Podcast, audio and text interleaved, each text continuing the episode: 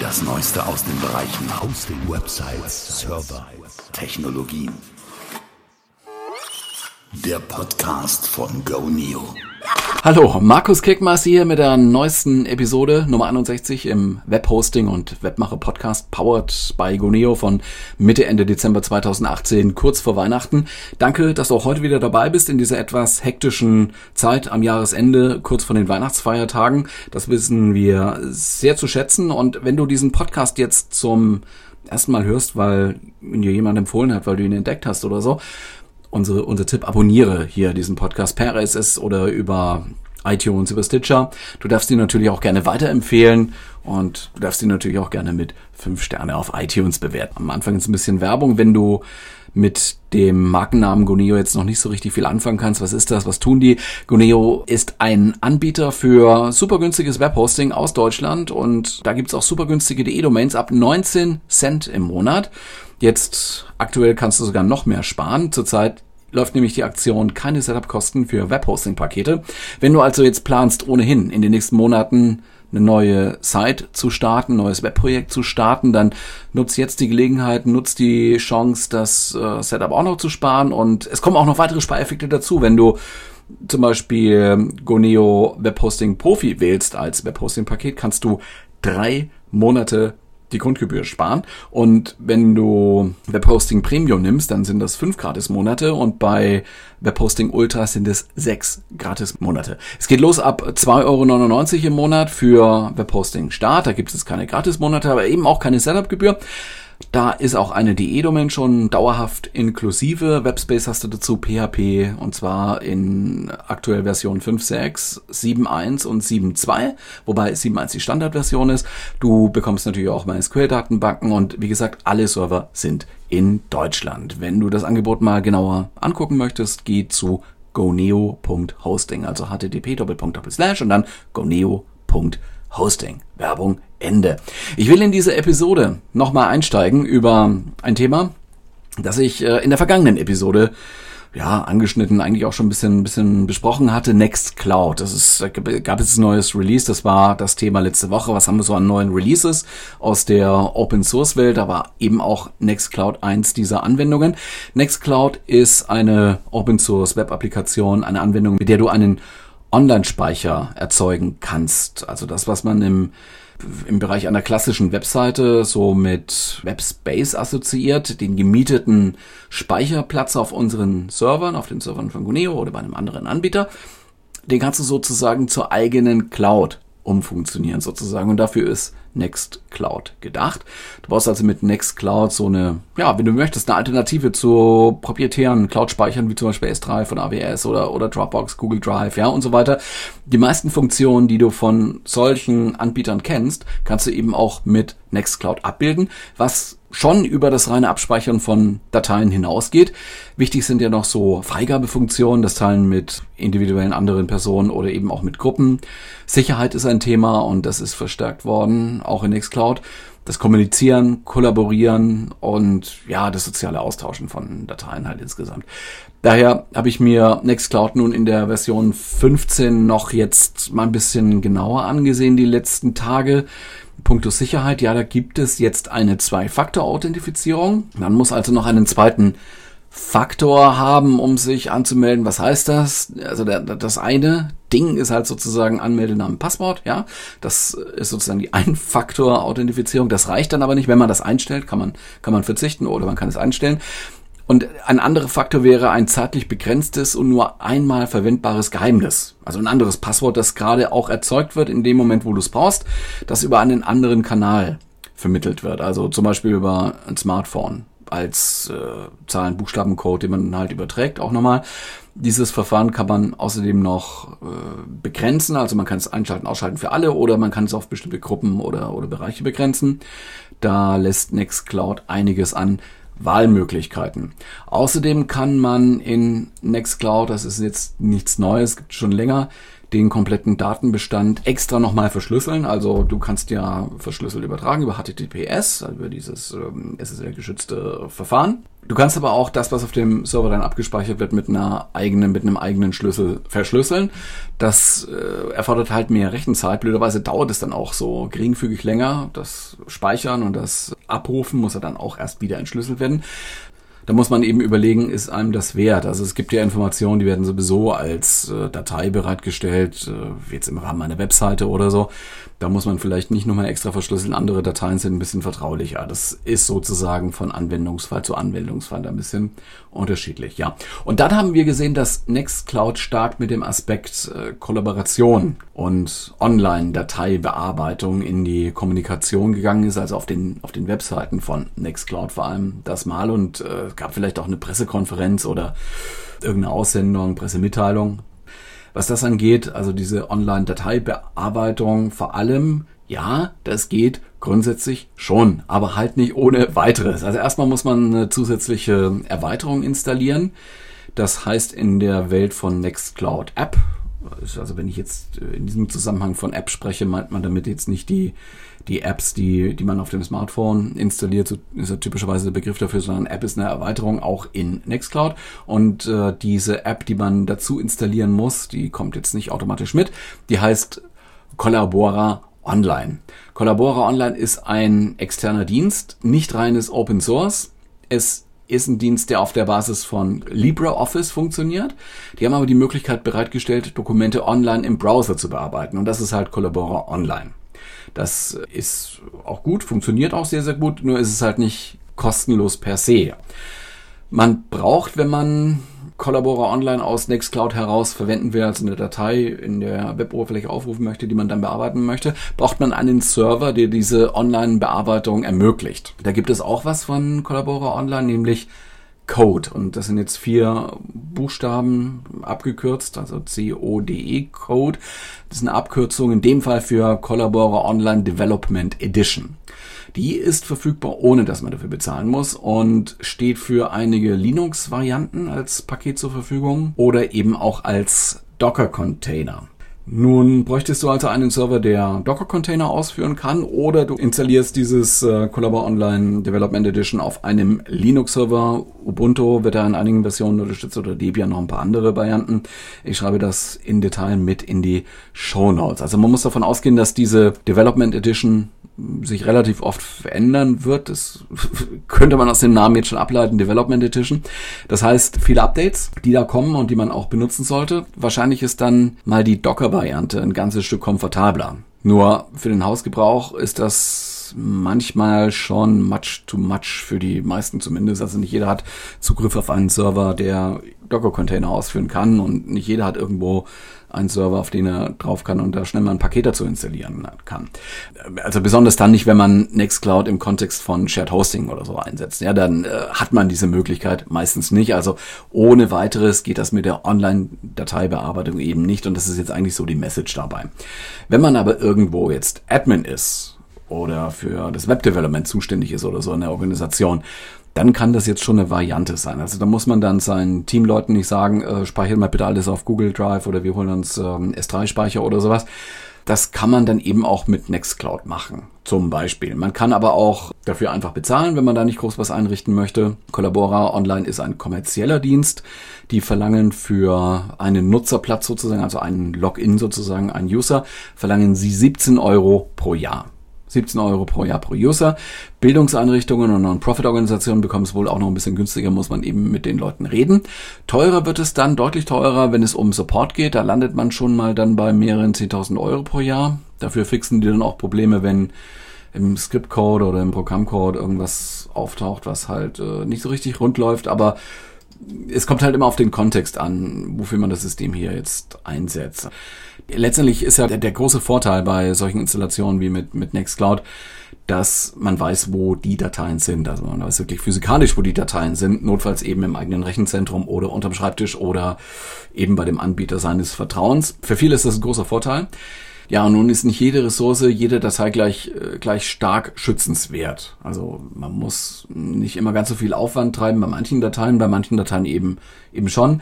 Manche sind eigentlich schon quasi öffentlich. Die, die braucht man dann nicht so auf so teurem Speicherplatz unterbringen. Dann kann man auf andere Lösungen ausweichen oder man muss nur ein Archiv irgendwo vorhalten, das zwar geschützt, ja, aber da, da gibt es auch spezielle günstige und eben langsame Speicherlösungen, so für Archive ganz speziell.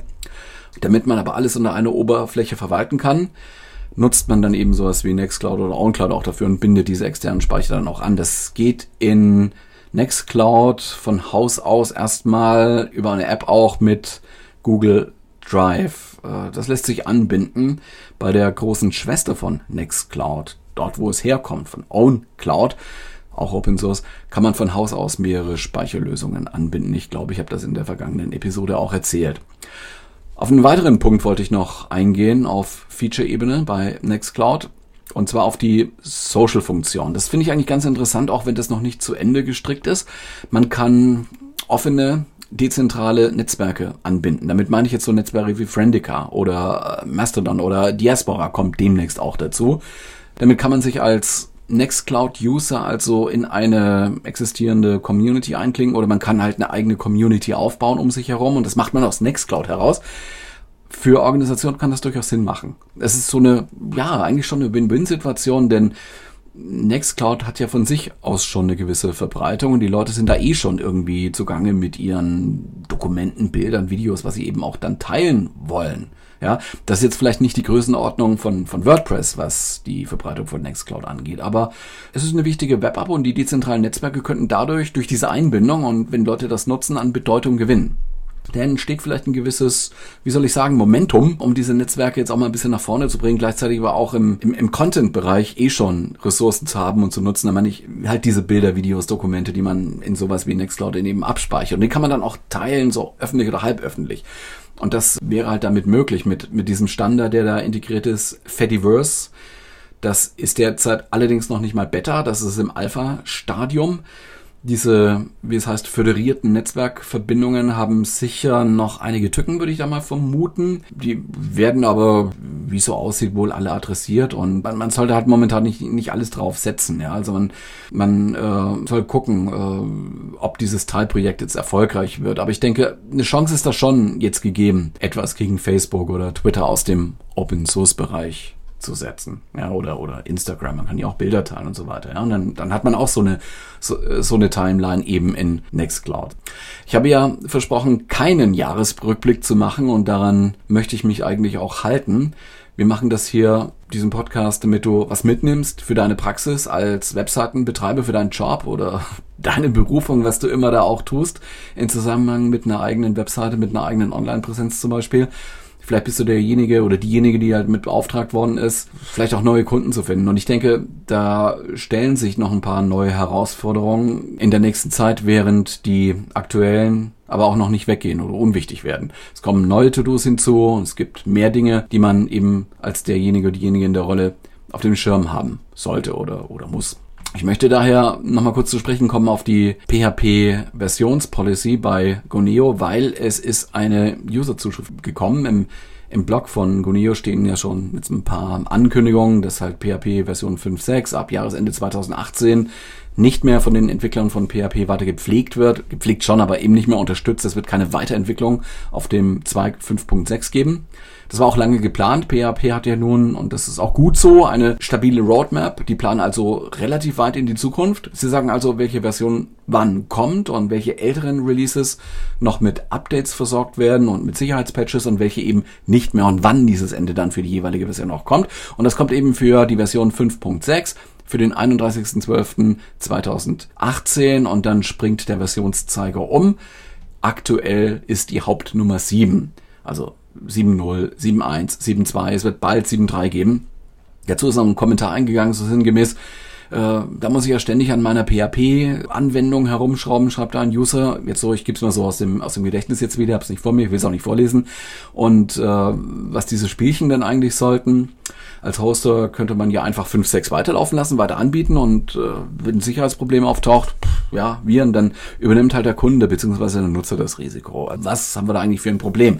Naja, äh, Eigentlich geht das nicht so. Also ich meine, in solche Webanwendungen, die man, die man da drauf hat auf öffentlich erreichbaren Servern, die, die sind eigentlich nie fertig. Sie entwickeln sich immer weiter, weiter, weiter. Ja, das ist auch bei den Webanwendungen, bei den großen Webanwendungen, so bei den großen, bei den kleinen, bei WordPress genauso wie bei, was soll ich jetzt sagen, zum Beispiel MySQL Dumper. Gerade hatten wir da so bei, bei WordPress jetzt Version 4.9, jetzt 5 0.0 gerade gehabt, jetzt 5.0.2 als, als Beta erschienen und sicher bald als Stable Release und äh, 5.1 wird Anfang nächsten Jahres als Beta-Version erscheinen zum Testen oder Release-Candidate oder so. Also auch da wird immer weiterentwickelt und ich denke, man muss sich hier, wenn man etwas mit dem Web macht, mit dem Internet oder so, muss man sich verabschieden von der Idee, dass wenn man was abliefert und, und fertiggestellt hat, dass das jetzt äh, für immer und ewig so bleiben kann so funktioniert diese Branche halt nicht, ja, und die, die technologische Weiterentwicklung eben auch nicht. Was das jetzt für den Hosting-Bereich bedeutet, man muss schon für Sicherheit sorgen. Beide Seiten müssen das tun. Der Anbieter, aber eben auch derjenige, der Anwendungen darauf fährt. Also man kann jetzt als Hoster eben keine Systeme anbieten, von denen man weiß, die sind eventuell offen wie ein Scheunentor. Das Risiko kann man ausschließen, wenn, wenn man, äh, oder zumindest kann man diese Risiken minimieren. Gibt nichts hundertprozentig sicheres, ist auch klar, ja. Aber man, man muss ja nicht sehenden Auges sich einer Gefahr aussetzen.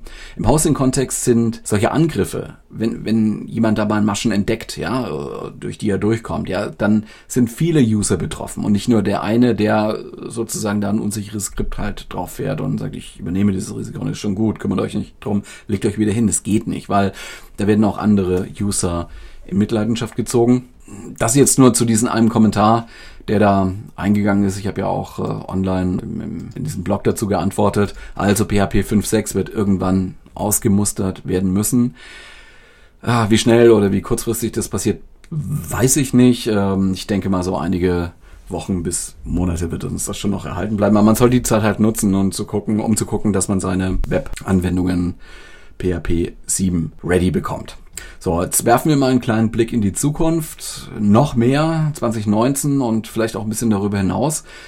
Es sprechen ja einige Quellen von einer Konjunktureintrübung. Ob das jetzt eine Delle wird oder ob das jetzt ein langfristiger Trend wird, der nach unten zeigt. Wer die Börsen so ein bisschen verfolgt, DAX hat sich nach unten entwickelt und alle sagen jetzt eigentlich so, alles muss man vorsichtig sein, ne? aber viele sagen jetzt auch, so Analysten, die eigentlich gewohnte Jahresendrallye, wenn die Kurse jetzt steigen, so im, vierten Quartal, Ende des vierten Quartals, was wir jetzt auch haben, wird in diesem Jahr nicht so richtig stattfinden. Das lief jetzt mit der Wirtschaft über die Jahre im Prinzip alles sehr, sehr gut. Viele Dienstleister konnten sich vor Aufträgen gar nicht retten, mussten gar nicht so viel Werbung machen, weil die hatten sowieso so viele Aufträge in ihren Büchern stehen und mussten sie schieben hin und her. Manches, manche Kunden auch wegschicken, ja. A, weil es halt so viele Aufträge gibt, ganz einfach. Und, und B, weil auf dem Arbeitsmarkt gar keine Leute zu bekommen waren. Stichwort Fachkräftemangel. Das kann sich jetzt so 2019, 2020 nur noch ein bisschen ändern. Man sieht das jetzt nicht nur am DAX, man sieht es an vielen Daten. Wir haben da ja eine recht auffällige Schwäche, einerseits an internationalen Börsen, aber insbesondere eben auch in Technologiewerten. Das ist jetzt mal die ganz, ganz große Skala. Das, zwar hat das, äh, jetzt wenn man sich die einzelnen Werte anguckt, Unternehmen für Unternehmen für sich genommen, immer eine andere Erklärung, die als erstes da genannt wird. Ja, also Facebook sage ich jetzt mal zum Beispiel, da kommen halt Datenskandale zu Skandalen wie ausländische Beeinflussung der US-Wahlen und so weiter, ja, oder Apple, da sagt man, die neuen iPhone-Modelle laufen nicht so richtig gut und sind zu teuer oder so, oder, oder Bitcoin, ja, ähm, der Wechselkurs zum Dollar oder auch zum Euro sinkt halt immer weiter. Das zieht dann Nvidia als äh, Grafikkartenhersteller so ein bisschen mit den Mitleidenschaft, weil man halt immer Grafikchips benutzt hat und auch immer noch benutzt zum Bitcoin-Minen, die eignen sich da ganz gut. Dann haben wir halt auch nicht unbedingt die positivsten Umfeldnachrichten, sage ich mal. Also ständiger Handelsstreit, USA, China, Stichwort UA, ähm, Zölle auf Importe in die USA, Brexit-Unsicherheit. Ja, und der Technologiesektor ist da ja ohnehin immer so ein bisschen sensibel. Das ist ja keine neue Sache. Zumal jetzt sind auch noch äh, die Zinsen am Steigen. Das heißt, Geldanlagen werden wieder attraktiver. Ja, kriegt man mehr Zinsen. Da muss man nicht unbedingt in so volatile, unsichere Aktienmärkte investieren. Auf der kleinen Skala kommen auch warnende Signale von einem prominenten Insolvenzverwalter zum Beispiel. Allgemein befürchten Insolvenzverwalter, das war zumindest eine Schlagzeile jetzt, äh, befürchten eine Pleitewelle deutscher Unternehmen. Das war eine Schlagzeile, die habe ich diese Woche gelesen im Newsletter von Online-Händler Daily. Das richtet sich so an die Zielgruppe der, der Online-Händler. Zahlreiche Firmen heißt es da wären nur noch Zombies und mit diesen Zombie-Firmen wäre es alle Voraussicht nach in 2019 dann eben auch vorbei. Das oder diese Worte stammen von Lukas Flöter, der hat auch Air Berlin abgewickelt, also ist ein bisschen prominent, der wird in der FAZ, Frankfurt Allgemeine Zeitung zitiert, in der Online-Ausgabe. Ich schreibe das auch gleich mit in die Show Notes, kannst du nochmal nachlesen. Das ist ein kleiner Artikel. Da heißt es halt so sinngemäß, viele Firmen hätten keine wettbewerbsfähigen Strategien oder Geschäftsmodelle und das sei von der sehr guten Wirtschaftslage und von der Niedrigzinspolitik überdeckt worden. Aber das wird jetzt offensichtlich und das wird für viele Firmen zum Problem werden in 2019. Betroffen sein da so der Artikel die Branchen Handel, also man sieht ja auch das Lädensterben überall in den Innenstädten, das, das hält ja an und das äh, soll wohl schlimmer werden. Und äh, Autozulieferer sind da wohl besonders betroffen. Okay, kann man nur jetzt daraus ableiten, dass der Aspekt der Kundensuche und Ausrichten auf das Kundeninteresse im nächsten Jahr mehr Bedeutung haben wird. Das zahlt ja ein auf den Bereich Marketing und Vertrieb. Da muss mehr geleistet werden, weil ja, äh, Marketing Vertrieb ist assoziiert mit den digitalen Kommunikationsmöglichkeiten, die man heute hat. Also das äh, wird jetzt keinen Weg zurückgeben in die in die klassischen Medien, wie zum Beispiel in die in die Printanzeigen oder so. Also ich meine, es gibt auch Innenstadtläden, die die nicht von der Entscheidung äh, betroffen sind, jetzt zuzumachen, weil Insolvenz, äh, sondern die die über die Jahre jetzt ihr Geschäft entwickelt haben, die sich ausgedehnt haben, die neue Wege gegangen sind, ausprobiert haben. Und das hat eben auch oft mit digitaler Kommunikation über die Webseite zu tun, über Apps oder eben auch über soziale Netzwerke oder mit, mit allem, was ich jetzt hier so genannt habe. Das heißt dann konkret, man muss sich als Firma wieder mehr Gedanken machen, wie man online seine Kunden gewinnt, wie man online mit seinen Kunden kommuniziert. Und die Webseite ist da halt wichtig dabei. Da geht es nicht mehr darum, das einfach jetzt so weiterlaufen zu lassen, sondern da muss man jetzt so ein bisschen tun. Zumindest ist das eine Chance. Es wird sich also wieder mehr lohnen, in die Webseite zu investieren, weil wir die Themen halt äh, wieder stärker fordern müssen. Also SEO, Content Marketing und so weiter. Es gibt fast immer genug Optimierungspotenzial. Da muss man sich eben jetzt auch wieder dran machen. Also die Online-Kommunikation muss auf eine neue Ebene gehoben werden. Das kann eine Herausforderung für 2019 werden.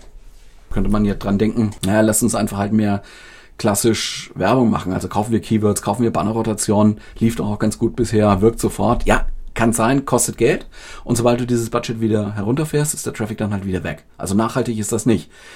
Viele halten daher eine Strategie über Content Marketing für zielführender, weil nachhaltiger. Da geht es um Content und weil Content irgendwo zu Hause sein sollte, bietet sich halt dann auch die eigene Webseite an.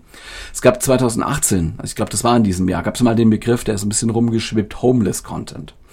Bei Homeless Content war die Idee zu sagen, ist völlig egal, auf welcher Plattform mein Content ausgespielt wird, Hauptsache hat die Reichweite und ist äh, branded genug, dass also eher mit meinem Firmennamen in Verbindung gebracht wird. Das ist schon okay, ja. Allerdings erlebten wir eben auch, dass dieser heimatlose Content, der so Nirgendwo wabert, auch nicht so die Sichtbarkeit generieren konnte und man konnte keine Verlässlichkeit dadurch herstellen. Von daher ist eine Webseite schon eine gute Idee, um seinen Content irgendwo ganz primär auszuspielen. Wie sollen die User, wenn ihnen der Content gefällt, äh, wie sollen die sich binden? Ja, wie, wie sollen sie den irgendwie wiederfinden oder ähnliche Sachen wiederfinden?